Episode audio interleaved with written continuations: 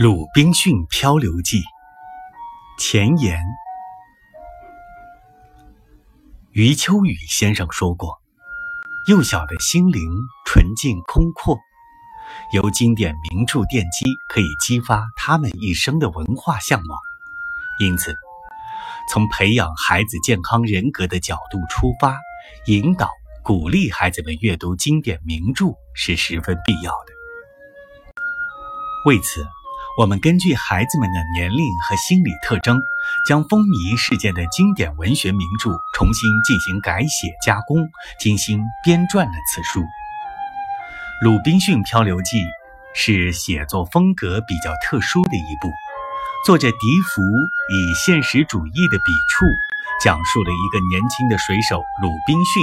因船只失事而流落荒岛，而不得不孤独求生的故事。作者以自叙的方式表现了鲁滨逊的传奇经历。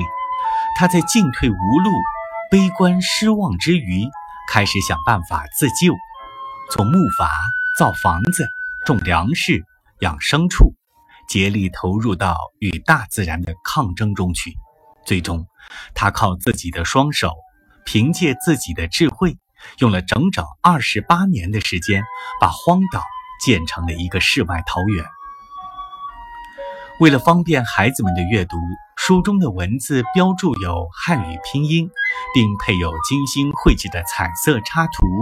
使孩子们能够以一种亲切的方式贴近和感受经典著作。